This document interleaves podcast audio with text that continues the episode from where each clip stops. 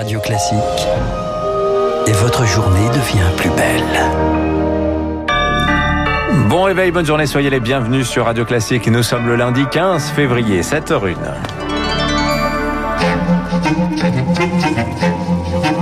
6h30, 7h30, la matinale de Radio Classique avec Dimitri Pavlenko. À la une ce matin, comment l'hôpital se prépare-t-il à la prochaine vague de Covid-19 La progression des variants fait craindre une nouvelle flambée dans les semaines à venir. L'heure est à la mobilisation générale, vous l'entendrez.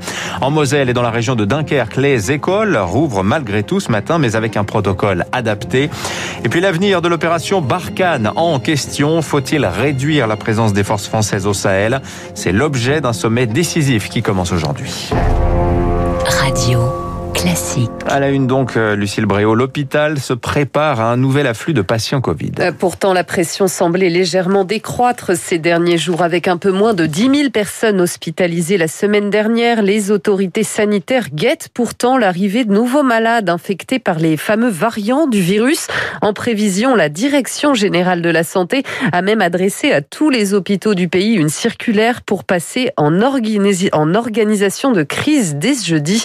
Un appel à la mobilisation générale, Cyprien Pézril. L'objectif est clair, augmenter le nombre de lits pour les malades du Covid-19 et mobiliser le personnel. Concrètement, chaque fois que cela est nécessaire, les hôpitaux vont déprogrammer des opérations chirurgicales non urgentes. Ils vont aussi accroître le recours aux soins ambulatoires. Les professionnels de santé vont pour certains devoir limiter leur nombre de jours de congé et augmenter leur temps de travail journalier. La réserve sanitaire va être mobilisée.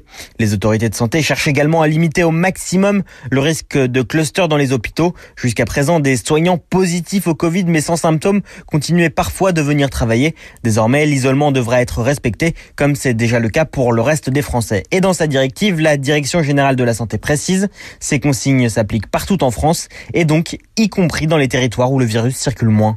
Cyprien Pézril en Moselle, une dizaine de marins-pompiers de Marseille vont eux commencer à tester les eaux usées ce matin pour cartographier la progression des variants sud-africains et brésiliens du virus sur place.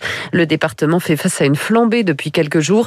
Les écoles vont quand même rouvrir ce matin malgré la demande des élus d'un confinement local. Alors même chose dans la région de Dunkerque, un très touchée, elle, par le variant anglais. Oui, oui, plutôt que de fermer s'inédier les collèges et les lycées, la préfecture du Nord a préféré des mesures moins radicales, décaler l'arrivée et la sortie des classes dans les écoles, par exemple, ou faire fonctionner les collèges et lycées en mode mixte, présentiel, distanciel.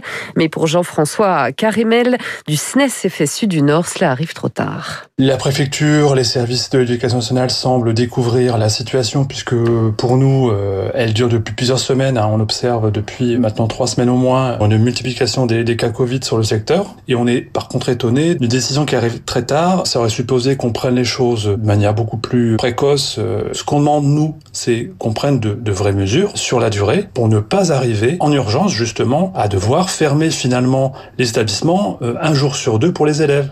On le fait de manière extrêmement précipitée. On aurait pu éviter cela. Des variants plus contagieux qui ont poussé l'Allemagne à fermer hier ses frontières avec la République tchèque et le Tyrol contre la ville de l'Union européenne. Pour l'instant, la frontière avec l'Est de la France reste ouverte. Sur le front du vaccin, enfin, le Japon a donné son premier feu vert hier au produit de Pfizer à cinq mois des Jeux Olympiques. À l'autre bout du monde, au Royaume-Uni, 15 millions de personnes ont déjà reçu au moins une dose du précieux sérum. Radio Classique, le journal Lucille Bréau. Il est 7h05. À l'autre grand titre ce matin, c'est l'avenir de l'opération Barkhane au Sahel en question. Emmanuel Macron et les chefs d'État du G5 Sahel se retrouvent aujourd'hui en visioconférence pour un sommet décisif pour en parler. Plus de 5000 soldats français sont actuellement déployés dans la région. Alors faut-il réduire ce contingent ou réajuster le dispositif? La France voudrait passer progressivement le relais aux forces locales. Une stratégie logique pour Michel Goya, ancien officier de marine et spécialiste des conflits armée. On a enfin neutralisé l'État islamique dans le Grand Sahara, on a infligé des pertes très sensibles à l'ennemi. Donc, sur le volet militaire, on a retourné la situation. Donc maintenant, toute la difficulté est que on arrive un peu en limite dans le temps de ce qui est acceptable par l'opinion publique. Cette opération, bah, elle coûte cher, elle coûte cher en vie humaine, bien sûr. Maintenant, bah, la, la guerre n'est pas terminée, loin de là. Donc, on est condamné à continuer à exercer une pression sur ces groupes armés, ces groupes djihadistes. Bah, maintenant, il faut le faire de manière un peu plus économique, de façon à durer, peut-être peut-être moins visible mais en solidifiant et en s'intégrant beaucoup plus avec euh, les armées locales. Des propos recueillis par Thomas Giraudot. En Birmanie, plusieurs centaines de personnes sont de nouveau descendues dans la rue ce matin malgré l'intensification de la répression par la junte. Elle a fait tirer sur des protestataires hier. Des chars ont été aperçus à Rangoon, la capitale économique du pays. Internet a été partiellement rétabli cette nuit après une grande coupure hier. Il est 7h06 de retour en France où la libération de la parole des victimes d'inceste fait bouger le gouvernement. Éric Dupont-Moretti veut désormais fixer à 18 ans le seuil d'âge de non-consentement en cas d'inceste. Personne ne pourra dire si la victime a 17 ans, elle était d'accord, a affirmé hier le garde des Sceaux.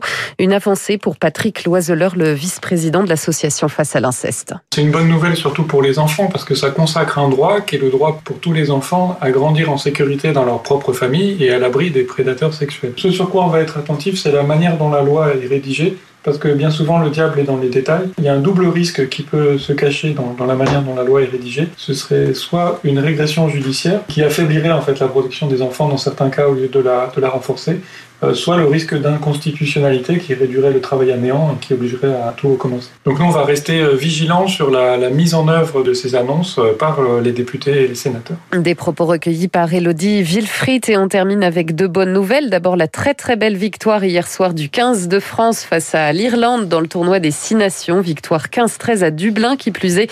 Ce n'était pas arrivé depuis dix ans. Les hommes de Fabien Galtier qui reprennent la première place du tournoi devant le Pays de Galles et puis bientôt un Royal Baby de plus. Dimitri, le prince Harry et Meghan Markle attendent un deuxième enfant. Ils l'ont annoncé hier aux médias britanniques. Est-ce techniquement un Royal Baby? Je ne suis pas sûr. Il Je crois qu'ils ont renoncé oui, leur... euh, Ça se débat. Ils ont renoncé à leurs obligations euh, euh, royales. Euh, Meghan Markle et le prince Harry qui vivent aujourd'hui, je crois, du côté de Los Angeles. hein. Ça, Ils sont un peu moins britanniques que par le passé. Merci en tout cas Lucille Bréau. Retour tout à l'heure pour vous au micro à 8 heures. Dans un instant, le rappel des titres euh, de l'actualité économique.